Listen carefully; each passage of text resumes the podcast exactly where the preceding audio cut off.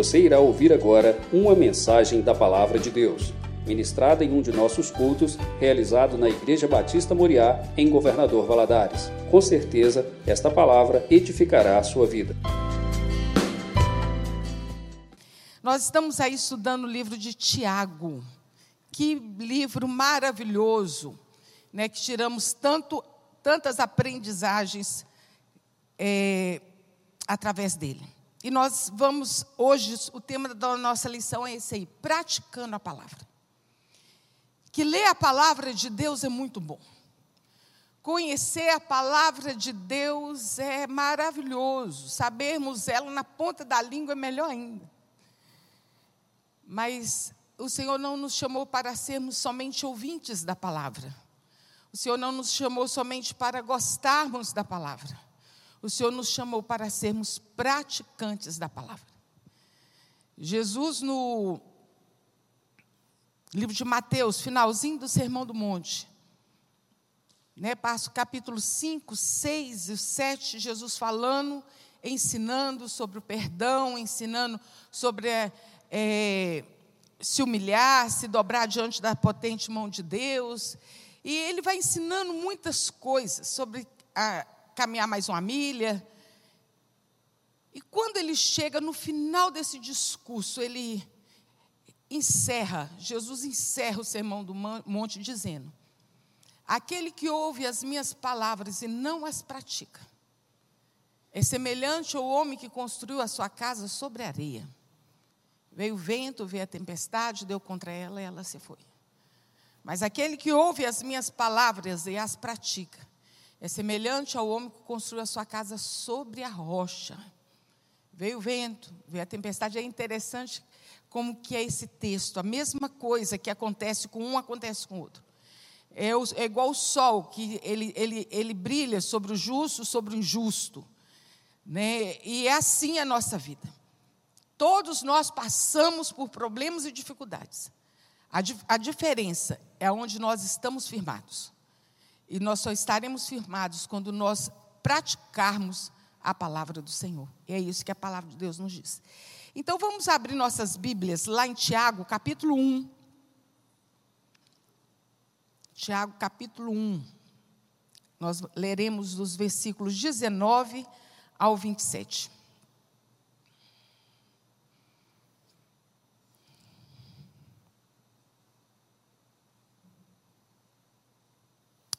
Diz assim: Meus amados irmãos, tenham isto em mente. Sejam prontos para ouvir, tardios para falar e tardios para irar-se. Pois a ira do homem não produz a justiça de Deus.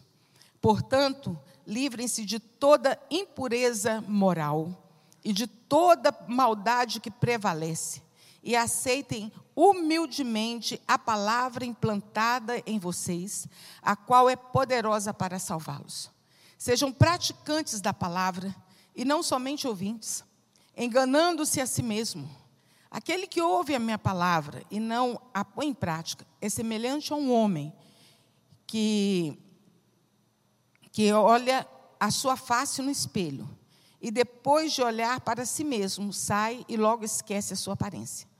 Mas o homem que observa atentamente a lei perfeita, que traz a liberdade, persevera na prática dessa lei, não esquecendo o que ouviu, mas praticando-o, será feliz naquilo que fizer. Se alguém se considera religioso, mas não refreia sua língua, engana-se a si mesmo. Sua religião não tem valor algum. A religião que Deus, o nosso Pai, aceita como pura e imaculada é esta: cuidar dos órfãos e das viúvas em dificuldades e não deixar se corromper pelo mundo. Pai, nós estamos aqui reunidos, te agradeço por cada um dos teus filhos que nessa manhã de domingo saíram das suas casas e vieram, meu Deus, aqui à igreja para juntos, como congregação do Senhor, orar a Ti, louvar o Teu nome e aprender aquilo que o Senhor tem a nos, ensinar, a nos ensinar. Que o Teu Espírito Santo nos revele, meu Deus, aquilo que podemos ser melhores. Graças ao Senhor e ao Teu Espírito, que a cada dia, Senhor, nós podemos melhorar à medida que estamos sendo aperfeiçoados na Tua palavra. Então, Pai, opere em nós, opere em nós nessa manhã. Fala aos nossos corações.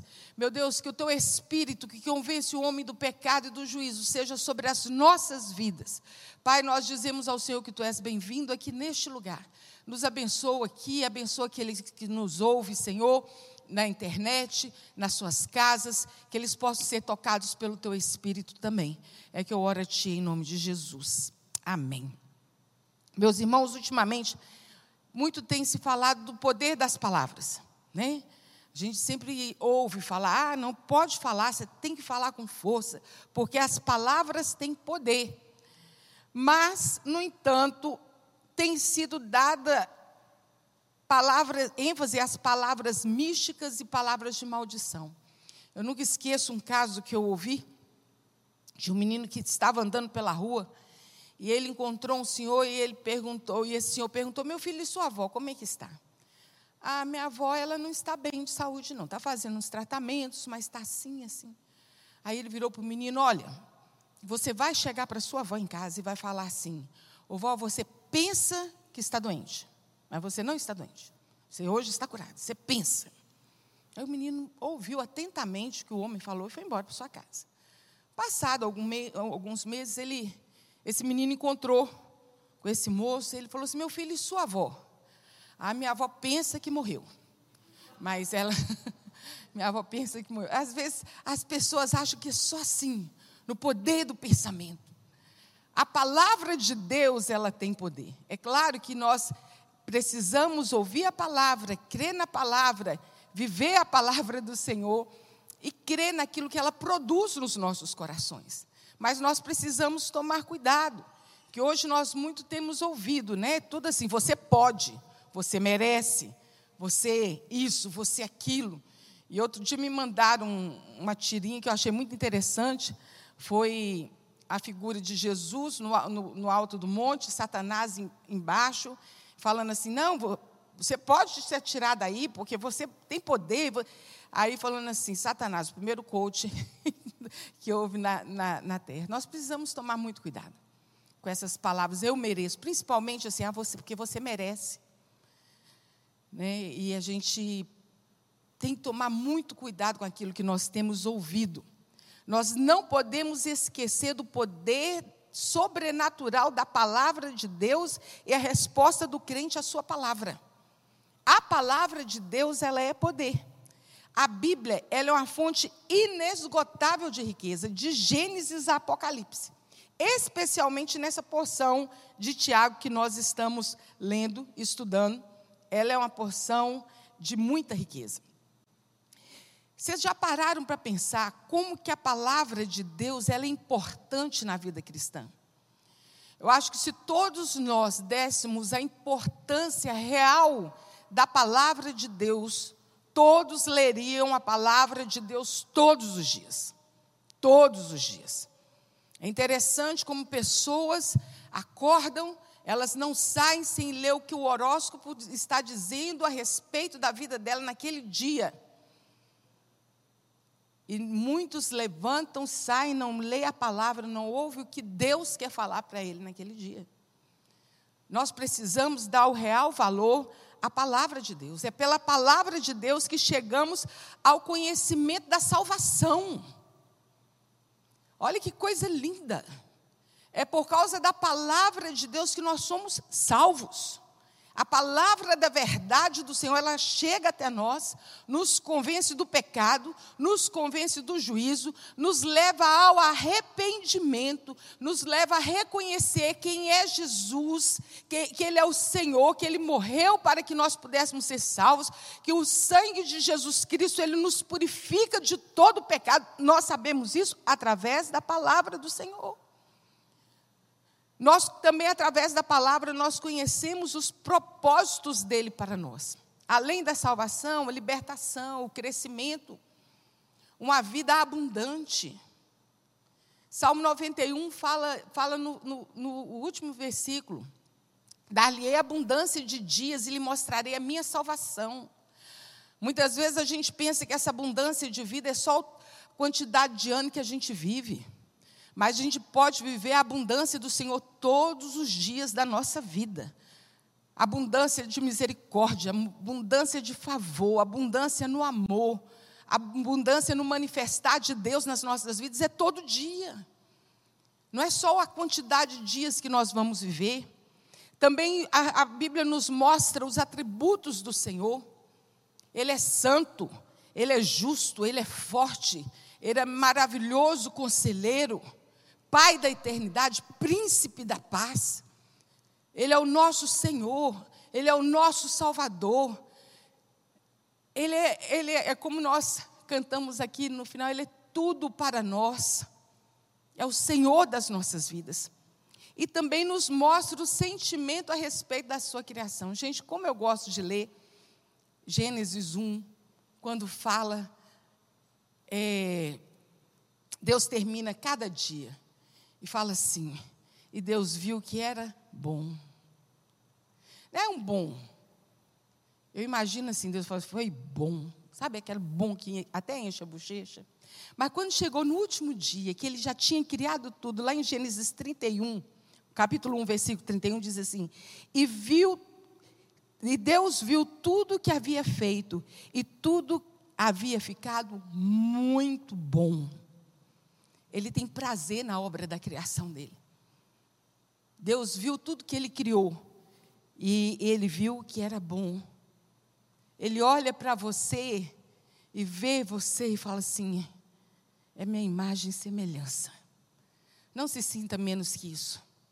Esses dias eu recebi um, um videozinho de uma música tão, tão antiga e que eu falei assim, gente, nós não podemos esquecer para isso que fala, é, o que, que essa, essa canção diz, que fala, quero que valorize o que você tem. Você é um ser, você é alguém tão importante para Deus. E às vezes as pessoas têm vivido aí tão deprimidas, esquecendo quem são na realidade. Obra do Senhor, amado do Senhor. E isso nos ajuda a viver nessa terra. Em resposta à palavra de Deus, com a nossa palavra, tomamos posse da salvação. Olha o que diz em Romanos 10, versículo 9 e 10. Se com a tua boca confessares Jesus como Senhor, e em teu coração creres que Deus o ressuscitou dentre os mortos, será salvo. Nós confessamos com a boca aquilo que nós cremos no coração. Eu creio, eu creio que Jesus, creio em Deus Pai Todo-Poderoso, creio em seu Filho, Jesus Cristo. Eu creio.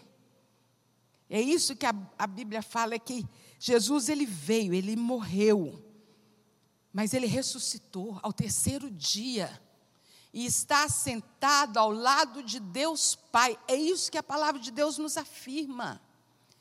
Meus irmãos, nós somos cristãos, nós somos filhos de Deus, nós precisamos crer no que a palavra de Deus diz. O versículo continua, porque com o coração se crê para a justiça e com a boca se confessa a respeito da salvação. Tem gente que tem medo de, às vezes, de, de, de falar né, bem alto e claro, eu creio na minha salvação, que tem gente que ri. Ah, você crê mesmo que você vai ser salvo? Creio. Por que você não crê, não? Meus irmãos, não, não, não se sinta intimidado quando uma pessoa que está ao seu lado vira para você e acha que você é, se acha demais porque você tem certeza da sua salvação, porque você sabe que quando terminar esses dias aqui na terra, você vai passar a eternidade com o Senhor Jesus no céu. Como é que você sabe disso? Porque a palavra de Deus me diz. E eu creio nisso. Eu entreguei a minha vida ao Senhor. Eu sei que o meu nome está escrito no livro da vida e quando se fizer chamado, eu lá estarei. Essa é a confissão que nós temos que fazer daquilo que nós cremos. Meu irmão, se você não tem essa certeza da salvação, entregue a sua vida a Jesus. Fala, Senhor, eu quero, eu quero ser do Senhor, eu aceito o Senhor. Não viva nessa dúvida. Se você não tem certeza da sua salvação, meu irmão, entregue a sua vida a Jesus. Confesse a Jesus como a palavra de Deus diz. Procure o pastor, nós vamos, me procure, procure ter pastor George, pastor Arley, pastora Jaqueline. Nós podemos conversar com você, orar com você. mas viver na incerteza da sua salvação, não viva. Vamos viver aqui nessa terra, tendo convicção daquilo que Deus nos proporcionou através de Jesus Cristo. Também com a nossa palavra nós oramos na convicção de que Ele se relaciona conosco pessoalmente. Eu, eu gosto muito de orar lá na sala lá de casa, assim, que é um lugar bem reservado. Não tem trânsito de gente, é um, é um cômodo independente. E às vezes eu mesmo acho graça da situação. Eu falei, isso aqui é um ato de fé mesmo. Você entrar numa sala sozinha, ajoelhar e começar a falar. Quem não crê, vai olhar e falar assim: é, não bate bem da cabeça. Está falando com quem?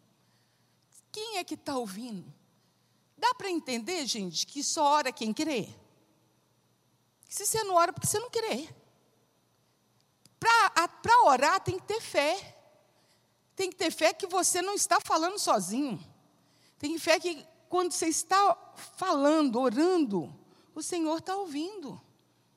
Lá em Jeremias 33, 3, ele fala assim: clama a mim e responder-te-ei. E aí te digo mais: e anunciar-te-arei coisas grandes e firmes que ainda não sabes. Você vai falar comigo, eu vou responder para você, ainda vou me revelar a você. Olha que coisa linda. É pela palavra a essência do nosso relacionamento com Deus se dá mediante a palavra dele, a nossa como resposta. Deus gosta de falar. Olha aqui a Bíblia. Deus gosta de falar, Deus gosta de se revelar. A palavra de Deus é revelação dele a nós. É uma carta de amor e de misericórdia para com as nossas vidas. De Gênesis a Apocalipse, Deus fala conosco. De Gênesis e Apocalipse, Deus nos instrui. Nos instrui em coisas em coisas simples do nosso viver, tipo, não fica indo na casa do seu vizinho todo dia, não, porque ele pode enjoar de sua cara. A Bíblia fala sobre isso. A Bíblia fala, quando você chegar num lugar que você, você for convidado, não, não procure o lugar da frente, não. Fica mais sentado atrás, vai se sentar na frente. Chega alguém com mais honra que você, o dono da casa vai te pedir para você sentar mais atrás. Quer dizer, chega com humildade onde você for. A Bíblia nos mostra a rainha de Sabá ensinando mesa posta, gente. É muito legal. A mulher é fina. Ela chegou, foi conhecer Davi, Salomão, quer dizer, com toda a sua riqueza.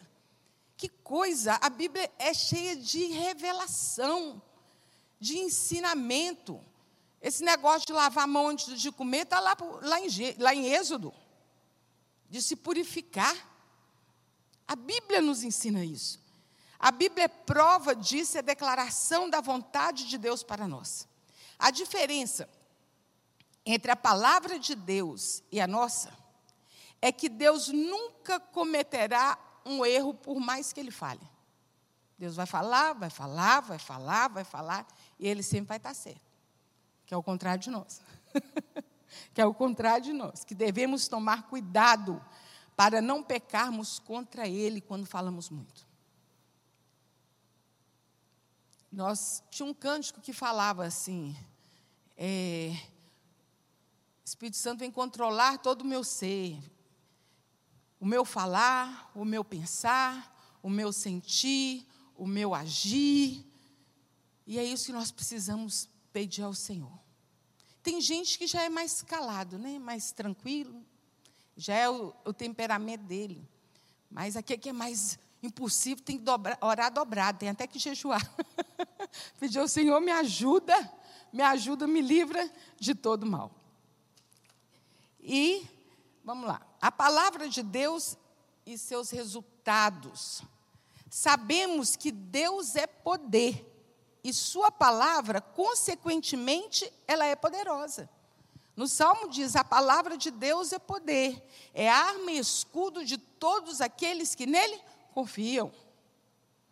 Você vê quando a armadura, que, que você lê lá em Efésios 6, você vai revestindo da armadura do Senhor, a única, a única arma de ataque Né? Tudo é, é, é, proteção, é o capacete, é a coraça, é o cinturão, é o sapato, é, é, é o escudo, mas você só contra-ataca com o quê? Com a espada, e a espada é o quê? A palavra. É a palavra do Senhor. Ela influencia positivamente de várias formas a vida de cada um que tem Jesus como Senhor das suas vidas. E é isso, meus irmãos. Nós podemos ler a palavra do Senhor é, só a título de conhecimento. Tem gente que lê a Bíblia só para saber o que, que a Bíblia diz, né? como, não como um manual de, de vida cristã. Mas quando nós temos o Senhor Jesus em nossas vidas, ela é a nossa fé e prática. Eu vou praticar a palavra, eu vou ouvir a palavra. E a palavra de Deus, lá em Tiago 1, eu quero pedir os irmãos que, que pedir os irmãos que fiquem com a Bíblia aberta, que é aqui em Tiago 1, 21, diz que está aqui. Portanto, despojando-se de toda impureza e acúmulo de maldade, acolhei com mansidão a palavra em vós implantada, a qual é poderosa para salvar a vossa alma. A palavra de Deus, ela é poderosa. Deus nos salva através de sacrifício de animais. Isso nós já sabemos. No Velho Testamento, antes da vinda de Jesus, as pessoas, para se aproximarem do Senhor, de Deus e terem seus pecados purificados, eles precisavam levar um animal para fazer um sacrifício, porque precisava ter derramamento de sangue. Mas Jesus veio. E João Batista, quando viu Jesus, ele apontou para Jesus e gritou: Eis o Cordeiro de Deus que tira o pecado do mundo. Eis o Cordeiro de Deus que tira o pecado do mundo. Esse aí vem substituir. Por causa dele, não vai precisar. Já pensou, gente? Cada um de nós vindo aqui hoje de manhã trazendo um animalzinho para o sacrifício. Já houve substituição. Jesus, ele se entregou por nós. É o sangue de Jesus Cristo que nos purifica de todo pecado. Nós somos lavados e ficamos mais alvo como a neve mais alvo que a neve. Aí um, um missionário chegou na tribo indígena e falou para os índios, né? Que eles ficariam mais alvos que a neve. E eles falaram assim: o que é neve? Eles não sabiam. Aí esse índio foi lá, partiu o coco, mostrou a polpa do coco. Assim, vocês vão ser mais alvos do que a polpa do coco. É para explicar como nós ficaremos limpos. Então, nós não somos salvos através de sacrifício humano, e nem somos salvos pelas nossas obras. Efésios 2,8 diz assim: Porque pela graça sois salvos, mediante a fé. Isso não vem de vós, é dom de Deus, não vem de obras, para que ninguém se glorie. Até hoje nós podemos ver as pessoas na sua ignorância, na ignorância da palavra de Deus, querendo fazer alguma coisa para que possa ser salvo. Não tem nada que nós possamos fazer. Já foi feito. Já foi feito. Quando você lê é, Atos 10, é uma história muito linda. Se você não conhece essa história ainda, a Paulo conta, ah, Paulo não, Lucas, conta a história desse homem, Ananias. Nó, que homem! A Bíblia fala que ele era piedoso, temente a Deus e dava esmola ao povo. Era assim. Era um homem temente a Deus. Ele, a, a, os atos dele de bondade, de misericórdia, chegaram até o Senhor. Mas Deus olhava, Jesus olhou para aquele moço que, mesmo com toda a obra, com toda a piedade, com todo o temor, ele não seria salvo se ele não reconhecesse Jesus como seu Salvador. Aí o Senhor articula uma história muito legal. Senhor, um anjo aparece em Ananias, fala com ele: olha, vai, manda buscar um homem chamado Pedro, dá o endereço dele, vai lá para que ele possa vir aqui e você ouvir o que ele tem a falar. Jesus fala com Pedro lá na casa dele: Pedro, vai chegar uns homens aqui, e você vai lá para falar com ele. Ele falou assim: Não, senhor, não vou não, vou não, é gentil, não é povo judeu. O senhor vai, vai sim. Não pode ser imundo aquilo que eu purifico. E Pedro ouviu a voz do Senhor, foi lá na casa desse homem, chegou lá. Pedro apresenta Jesus para aquele homem. E é, é, muito legal quando ele chega lá, Ananias estava com toda a sua família. É, tipo assim, eu e a minha casa serviremos ao Senhor. Né? E toda a família de Ananias estava ali, e Pedro falou de Jesus para aquele homem. E aquele homem reconheceu Jesus como seu Salvador. Não por obras, para que ninguém se glorie. Mas a fé, ela sem obras, ela é morta. Se nós conhecemos Jesus, nós sabemos que podemos ser bons, misericordiosos uns com os outros, é assim que devemos agir. Ajudar uns aos outros, ainda nós vamos ver nessa lição aqui. Mas não, não se engane, é isso que a palavra de Deus nos ensina. A palavra de Deus, ela salva. É pela pregação do Evangelho, das boas novas. Como o anjo apareceu para aqueles pastores: Eis que vos trago novas de grande alegria, que é na cidade de Davi nasceu o Salvador, Jesus o Senhor. Essa é uma boa nova, meus irmãos. Tem gente que pergunta assim: qual é a nova? Chega para mim, e aí, qual é a nova? A nova, você quer ouvir? Eu vou falar para você. Repete a boa nova. É o Evangelho, é a pregação da palavra do Senhor que podemos chegar ao conhecimento da salvação. Sendo assim, a ordem bíblica é que preguemos a palavra crendo que essa é a única forma de uma pessoa salvar a sua alma do inferno eterno. Tem gente que não crê em inferno. Tem gente que não crê. Outro dia uma menina estava na escola e a professora falando que é impossível no mar ter um animal que pudesse engolir é, um homem. E a menininha cresceu na, na igreja falou: não, não, Jonas foi engolido por um grande peixe. A mulher falou assim: não tem como. Ela falou assim: mas Jonas foi engolido. A Bíblia fala que Jonas foi engolido por um grande peixe. E, e, ela, e a mulher pergunta assim: como foi isso? Ela falou assim: ó, quando eu chegar no céu, e Jonas estiver lá, eu vou perguntar para ele como é que foi. E a professora pergunta assim: e se ele tiver ido para o inferno? Aí a menininha fala assim: ah, isso aí você pergunta para ele quando você chegar lá. Né? Gente, inferno existe. A palavra de Deus nos diz: não brinque com a sua salvação. Não brinque com a sua vida. A vida cristã, ela tem que ser levada a sério. A sério. Tem gente que vive a vida, tem crente hoje em dia que, que já ouvi gente falando que o inferno é aqui, tadinho. O inferno é eterno. Aqui a gente está passando por um tempo que Jesus falou: no mundo tereis aflições, mas tem de bom ânimo, eu venci o mundo. Ser fiel até a morte, dar-te a coroa da vida. Vamos permanecer firme com o Senhor.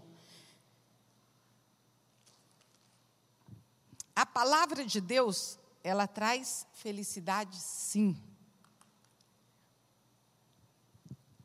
Versículo 25 diz assim: Mas aquele que considera atentamente na lei perfeita, lei da, per, da liberdade, nela persevera, não sendo ouvinte negligente, mas operoso praticante, esse será bem-aventurado no que realizar.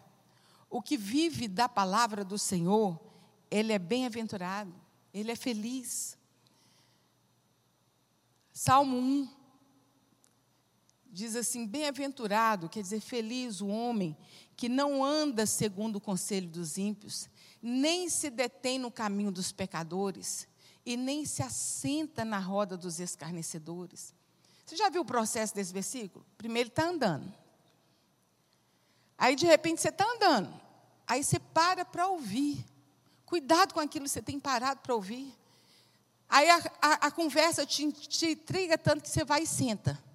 Aí você sentou, meu irmão, para dar conversa, aquilo que não convém, aí a história ela complica na vida da gente. Então, bem-aventurado aquele que não não anda segundo o conselho dos ímpios, nem se detém no caminho dos pecadores e nem se assenta na roda dos escarnecedores. Antes, tem o seu prazer na lei do Senhor, na palavra do Senhor, e nela medita de dia e de noite. Pois será como árvore plantada junto a ribeiro de águas, o qual, a qual dá, dá fruto na estação própria, e tudo quanto fizer prosperará. Será próspero, será feliz. Mas a gente vai ser feliz, será ser próspero quando quando nós meditarmos na palavra do Senhor. A alegria será o resultado da obediência à palavra e à vontade de Deus nela revelada. Tem gente que prefere ouvir o que que profeta tem a dizer, mas não para para ouvir o que a palavra de Deus tem a dizer. Muitos têm sido conduzidos por palavras contrárias ao que a palavra de Deus nos diz. Aquilo que vem contra a palavra do Senhor, que seja anátema, seja desconsiderado. Quem não obedece à palavra do Senhor, simplesmente não a ouve, não será capaz de ser livre da impureza da maldade. Nós somos livres e conhecereis a verdade, e a verdade vos libertará.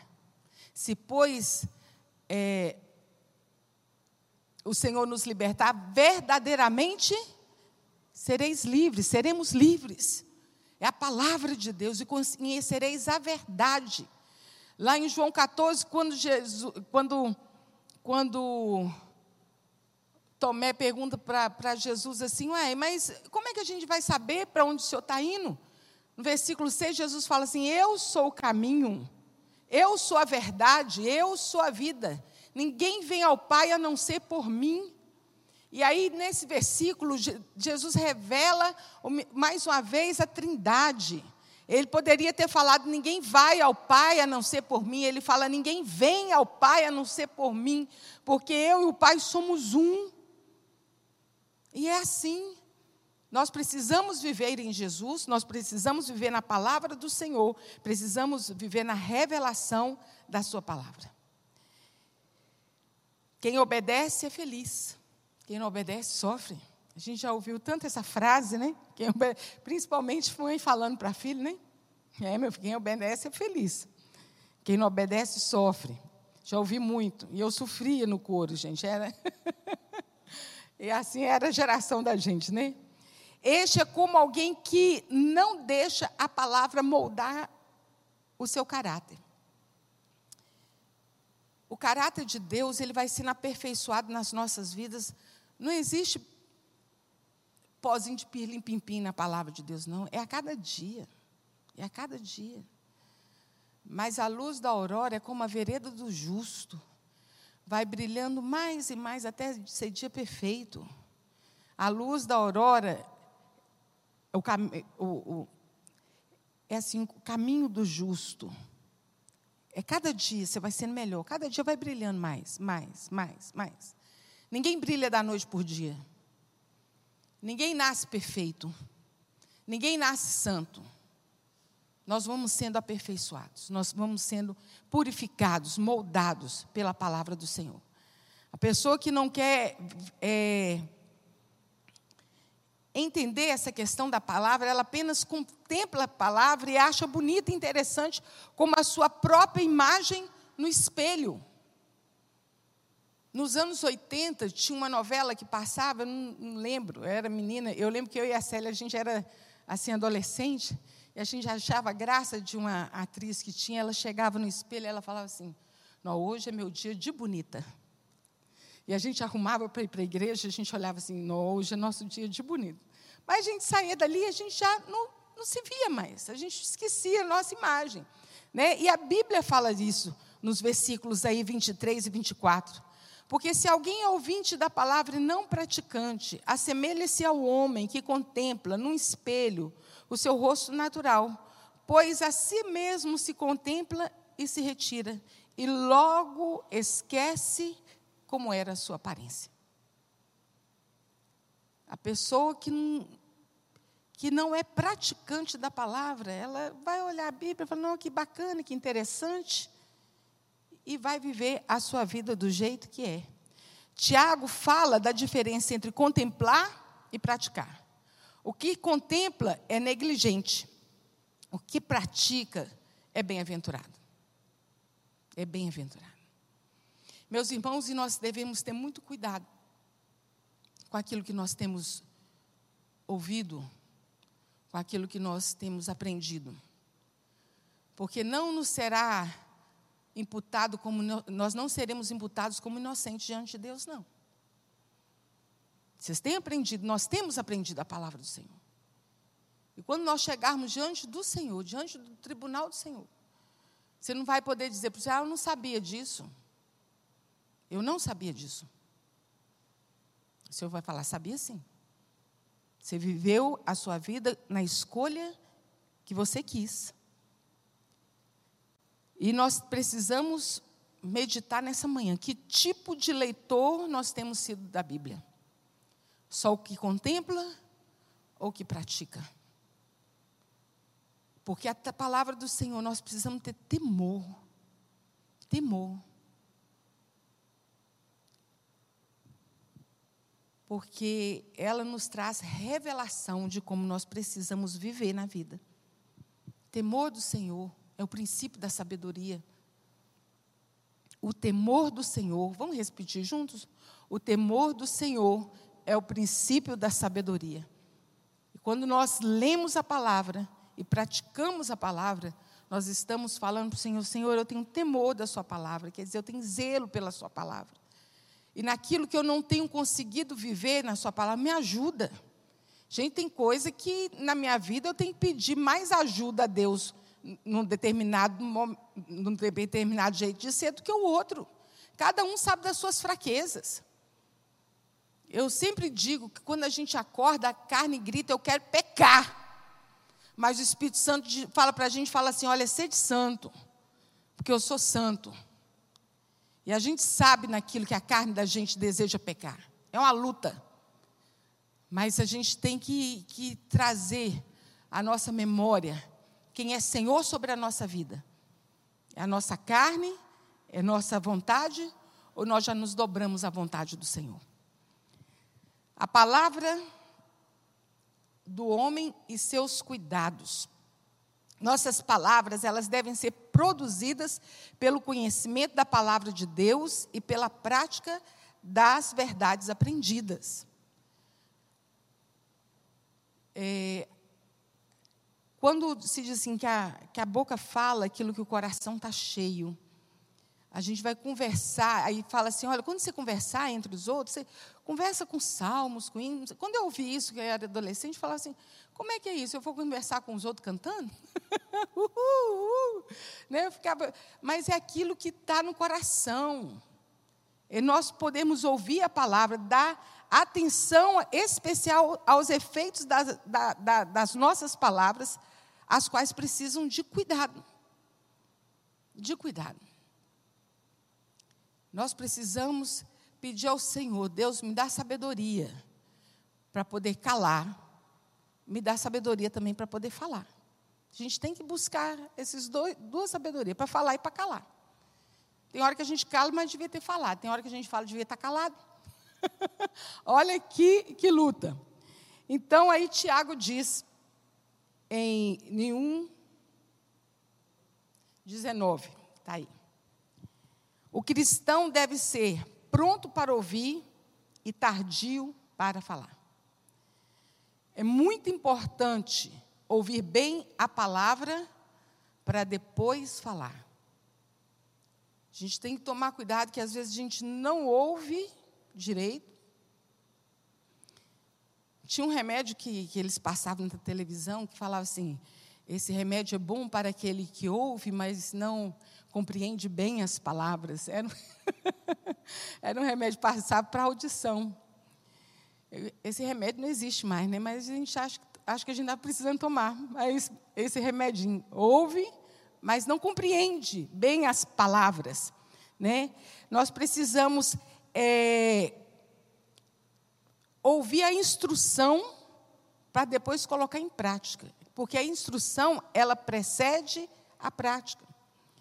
Paulo diz para Timóteo assim: procura apresentar-te como obreiro aprovado, que maneja bem, que não tem que se vergonhar e que maneja bem a palavra da verdade. Então, Paulo fala para ele assim: olha, é, Timóteo, para você ser um obreiro, bem instruído na palavra da verdade, para você ser um obreiro, você precisa estar bem instruído na palavra da verdade. Quantas seitas têm proliferado porque algumas pessoas não recebem bem a instrução e já começam a ensinar? Os neófitos na fé. As pessoas mal aceitaram Jesus, não conhecem ainda a palavra. Mal as pessoas estão preparadas. Né? Algumas instituições estão formando obreiros com oito meses de curso e enviando para abrir igrejas e liderar grupos sem maturidade cristã e sem maturidade de vida. O resultado é uma crise doutrinária e espiritual, tanto que ensina como dos seus liderados. E nós precisamos prestar atenção naquilo, por isso que nós precisamos ter conhecimento da palavra do Senhor. Eu sei, nós estamos aqui há anos, eu sei do cuidado do pastor Rimac para poder deixar alguém subir aqui em cima desse altar para poder pregar a palavra. Porque a responsabilidade ela é muito grande. Uma instrução dada como errada para depois ser consertada, meus irmãos, o prejuízo, por mais que você trabalhe, vai ficar prejuízo em alguém. 2008, eu fui num congresso, levei os meninos, congresso muito famoso, Loucos por Jesus, eu já tinha ido em dois congressos, Nesse terceiro congresso estava tudo indo muito bem, até que uma banda subiu e a mulher, eles começaram a cantar e tal. Eu achei estranhas as músicas. E foi lá no Mineirinho. Eu sei que depois a moça pegou o microfone e começou falar umas coisas que eu falei assim, gente, que coisa é essa que essa mulher está falando? Eu sei que eu estava com um grupo de meninos, eu falei assim, levanta um por um e nós vamos embora daqui. Ah, viu, mas nós queremos ouvir, mas não vai ouvir não. Não, não pode levantar. E veio menino reclamando e, chorando. E, não, porque a gente queria ver a banda, mas não vai ver. E que eu vi que aquele negócio não ia prestar. Depois de um, eu procurei, depois de um tempo eu procurei, conversei com os organizadores, falei, o que, que foi aquilo? Eles falaram para mim, viva, que prejuízo. Foi. Nós ficamos sem saber o que, que fazer, porque era um mundo de, de jovens que estava ali. Coisas horríveis que foram faladas. Então a gente tem que tomar cuidado com aquilo que é, pessoas não instruídas, os neófitos na fé, que querem ensinar a palavra do Senhor. Certa vez, um aluno de teologia perguntou a Spurgeon porque ele teria que ficar quatro ou cinco anos estudando teologia e não apenas seis meses, visto que o tempo é curto para a obra de Deus ser realizada. A resposta foi: um pé de abóbora nasce, cresce e produz em alguns meses, mas uma criança pode destruí-lo com facilidade. Uma árvore leva anos até produzir frutos, mas fica tão robusta que o fará por muitos anos. Por isso, Paulo pediu a Timóteo que não impusesse as mãos precipitadamente. Tiago 5, 22 está escrito: A ninguém te imponhas precipitadamente as mãos, não te tornes cúmplices do pecado de outrem, conserva-te a ti mesmo puro. Esse pessoal da banda, que eu estou falando com vocês, hoje não tem mais nenhum na presença do Senhor. Nenhum, infelizmente. Às vezes a gente fica ouvindo, ah, que bonito, que bacana. Mas se, se tiver fora da palavra, precisamos pedir maturidade do Senhor, não vamos emprestar o nosso ouvido. Eu sei que muitas pessoas já falaram para o pastor Rimax, por que, que você não consagra fulano, consagra? É porque ele está atento à palavra do Senhor, ele não tem pressa em ungir, impor as mãos dele nas pessoas que ele não tem, que ele sabe que ainda não está preparado para a palavra. Então, gente, é muito sério. Às vezes a gente está sentado no banco e pensa assim, por que não? Por que isso? Por que não fulano? Por que não ciclano? Ora pela vida do pastor Rimac, que é o anjo dessa igreja. Ora para ele, para que Deus a cada dia dê ele sabedoria para livrar o seu povo de não cair em ensinamento errado. Vamos orar pelos líderes da igreja, para que Deus possa continuar conduzindo a sua igreja na palavra da verdade. O cristão deve despojar-se da ira antes de falar. Tiago 1, 21.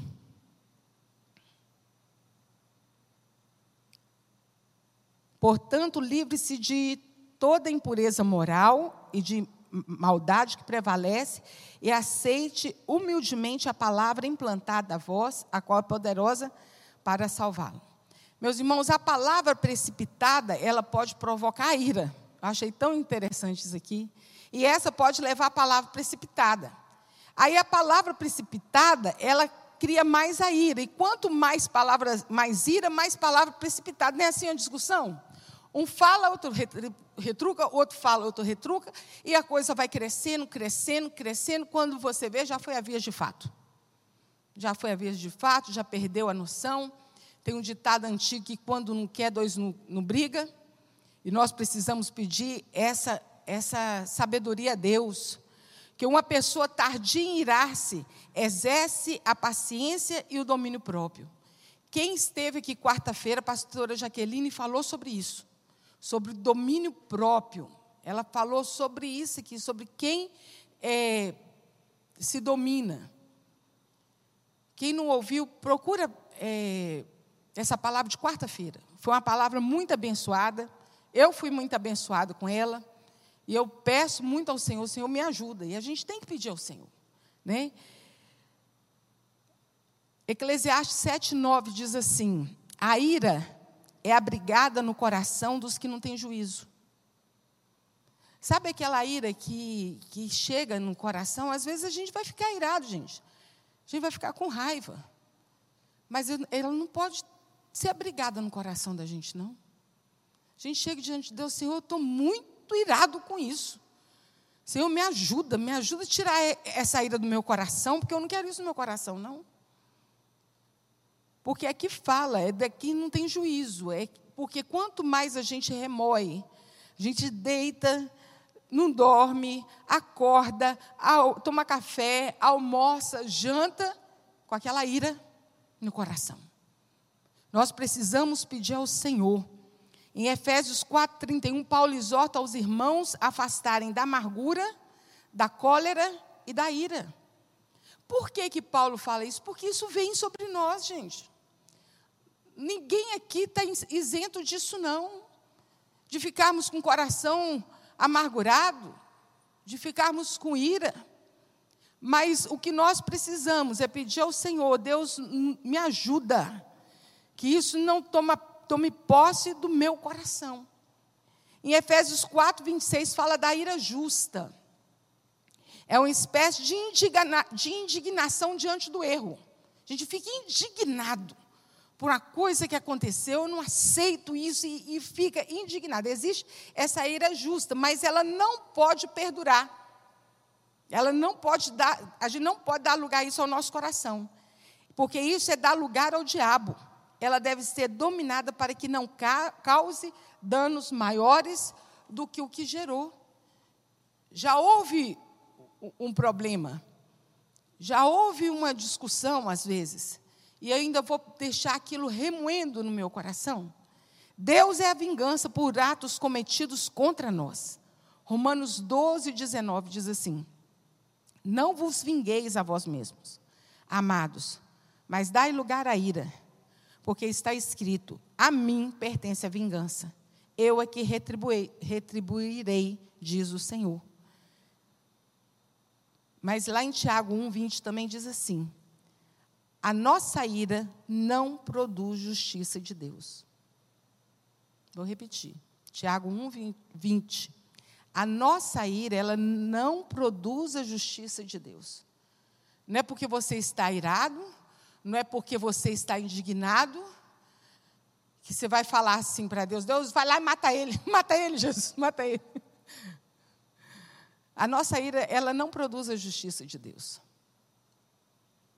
A gente tem que pedir ao Senhor: Senhor, me ajuda. Tira isso do meu coração. Eu não quero no meu coração nenhum sentimento que não venha do Senhor. O cristão deve falar sem maldade. Se alguém supõe ser religioso, deixando de refrear sua língua, antes enganando o próprio coração, a sua religião é vã.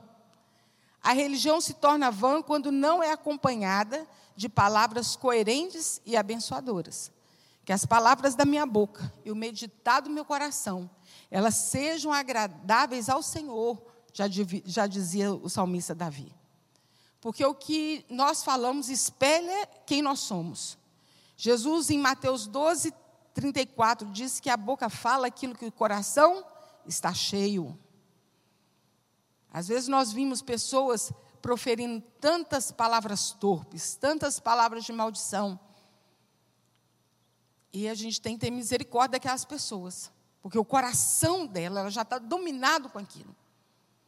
Quando eu converti, eu ainda tinha, eu tinha acabado de fazer 14 anos. Eu lembro que eu tinha mania de falar algumas palavras.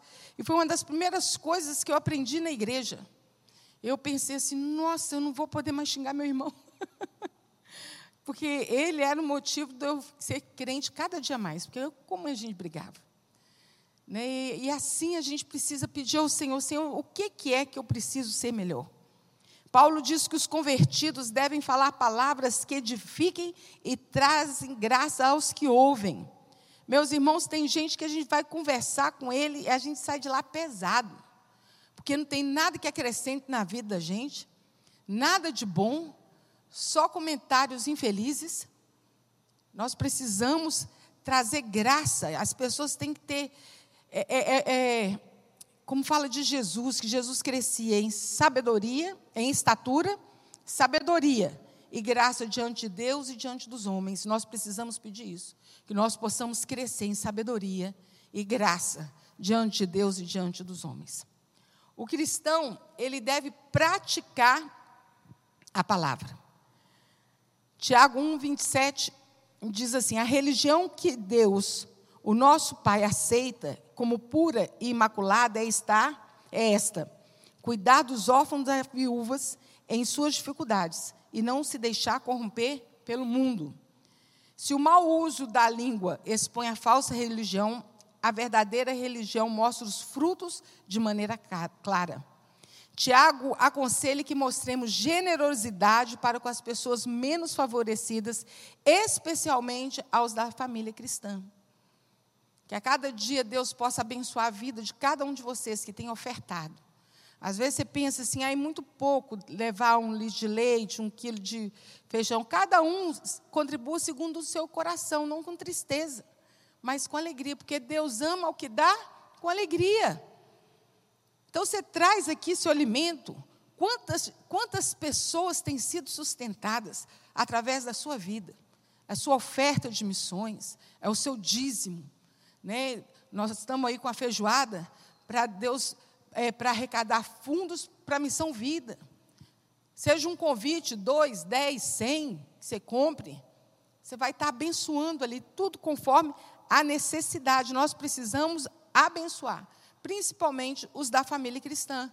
Mas também isso não nos isenta de abençoar a vida daquele que nos é próximo. Aqui a Bíblia fala dos órfãos das viúvas que passavam situações muito difíceis naquela época, que eles não tinham nenhum recurso, elas eram realmente viúvas, não tinham marido, e os órfãos não tinham quem cuidasse dele. E a igreja foi chamada para fazer isso. Devemos ajudar a suprir as necessidades, demonstrando nosso amor por elas. É a vida cristã em prática não apenas falada, mas verdadeira. Em 1 João 3,18 diz: Filhinhos, não amemos de palavra nem de língua, mas de fato e de verdade. Nós precisamos ter cuidado para não imitar pessoas não convertidas em seus costumes pecaminosos. Tem coisa que, às vezes, principalmente o jovem, né? O jovem, adolescente, às vezes vê os outros fazendo, acha bacana, engraçado. Ah, eu acho que não tem nada a ver.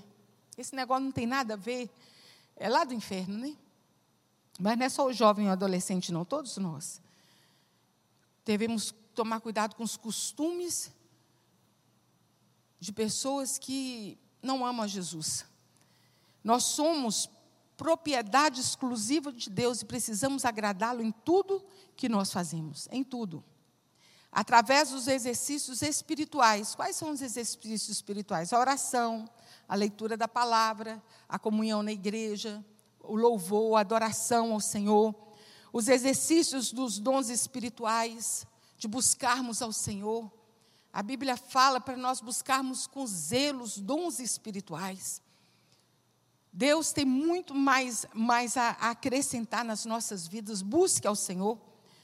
Podemos nos fortalecer e, no final, não nos contaminarmos com o sistema mundano que nos cerca. Os que se tornam muito íntimos e amigos do sistema do mundo acabam se afastando de Deus e, aos poucos, deixam de servi-lo. Aos pouquinhos, e aos poucos. Gente, você vai dando lugar para os conceitos do mundo, e a cada dia mais você vai prestar atenção no que os outros falam o que a, e deixar de ouvir o que a palavra de Deus diz. Tiago 4, 4 diz assim: Infiéis, não compreendeis que a amizade do mundo é inimiga de Deus? Aquele, pois, que quer ser amigo de Deus, constitui-se inimigo do mundo. Não ameis o mundo, nem aquilo que no mundo há, porque aquele que ama o mundo, o amor do Pai não está nele. Esse versículo é muito sério. Não ameis o mundo, nem aquilo que no mundo há. Porque aquele que ama o mundo, o amor do Pai, não está nele. Temos que sempre fazer uma reflexão como têm sido nossos sentimentos, pensamentos e comportamentos, se não têm sido igual, iguais aos da pessoa do mundo que não conhecem a Cristo. Nós conhecemos a Cristo. Você conhece a Cristo. Nós conhecemos a palavra do Senhor. E é por ela que nós precisamos viver e colocar em prática. E encerrando, deixa eu colocar aqui. Conclusão. A palavra de Deus ela é viva e eficaz. Quanto mais falamos a palavra de Deus, mais pessoas são abençoadas. Para que a palavra de Deus também abençoe, devemos alinhá-la com, com a de Deus para que a nossa palavra, né, também abençoe, devemos alinhá-la com a palavra de Deus. Devemos consagrar nossos lábios ao Senhor. Salmo 19, 14 diz: Que as palavras da minha boca e o meditado do meu coração sejam agradáveis a ti. Só assim Deus será glorificado através das nossas vidas, quando nós colocarmos a palavra dele em prática. Amém? Vamos orar? Vamos ficar em pé?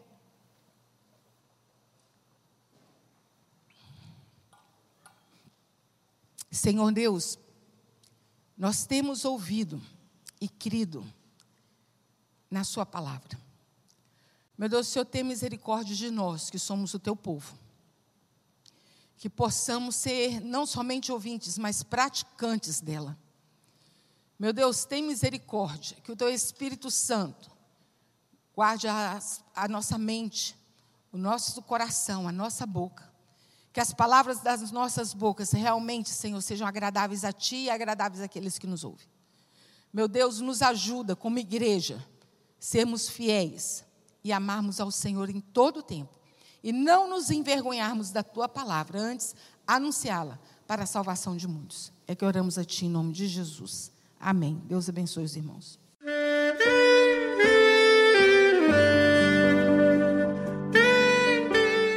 Querido amigo, Deus se interessa por você. Ele conhece as circunstâncias atuais da sua vida. Não hesite em buscá-lo. Em Jeremias 33, versículo 3, ele nos diz: Clama a mim e responder-te-ei, e anunciar-te-ei coisas grandes e ocultas que não sabes. Esperamos que a mensagem ouvida tenha falado ao seu coração. e que você e sua família sejam abençoados pelo Senhor Jesus.